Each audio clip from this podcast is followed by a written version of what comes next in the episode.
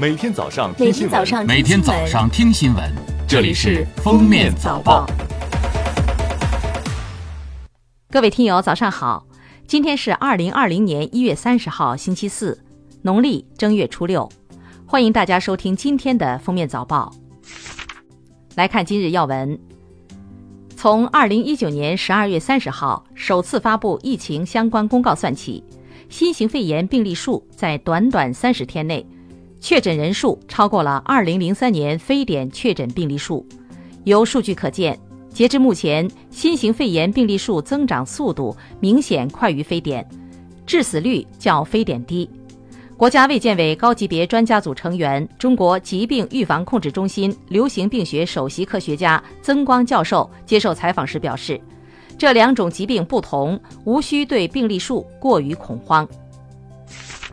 一月二十九号，封面新闻记者从工业和信息化部了解到，当前正值春节放假时期，企业员工返岗、物资运输等制约企业复产，防控物资供给还存在缺口。特别是医用防护服供需矛盾突出。下一步，工信部将加大督促企业复工复产力度，充实人员力量到重点生产企业驻场督导，动用中央储备加强重点物资临时收储，将出口企业符合国外相关标准的防护服用于国内，扩大国际采购，解决国内需要。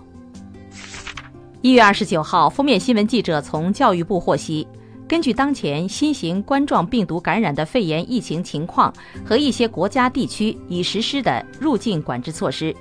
教育部平安留学建议计划近期出国的学生学者合理确定出行时间。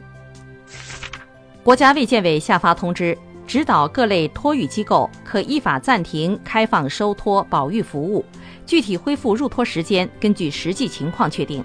指导面向三岁以下婴幼儿的早教机构、亲子园等暂停开展线下培训活动，鼓励利用互联网等信息化手段提供服务。下面是热点事件：目前，雷神山医院项目一二期总平面图全面设计完成。根据最新设计，雷神山医院总建筑面积扩大至约六万平方米，其中医疗隔离区约五万一千平方米。病床增至约一千六百张，医护住宿区约九百平方米，可容纳两千多名医护人员。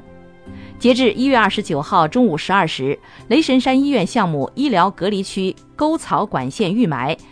板房下 HDPE 膜施工基本完成，条形基础完成超百分之三十，到厂镶板房已全面开始场外拼装及改装。记者二十九号从北京市市场监管局获悉，因大幅提高口罩售价被立案调查的北京济民康泰大药房有限责任公司丰台区第五十五分店，将被处以三百万元的行政处罚。这是新型冠状病毒感染的肺炎疫情防控以来，北京市监管部门开出的首张重磅罚单。近日。上海、重庆、广东、江苏、浙江等省份发布关于延迟企业复工的通知，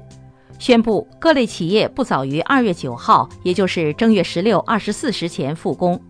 其中，上海人社局表示，延迟复工是出于疫情防控的需要，这几天属于休息日。对于承担保障等任务上班的企业职工，应作为休息日加班给予补休，或按规定支付两倍的工资。一月二十八号，香港食物及卫生局局长陈肇始表示，政府会尽快在香港机场落实出境体温探测。此外，卫生署已加强出入境管制站的港口卫生，入境健康申报措施会由高铁西九龙站扩展至香港国际机场。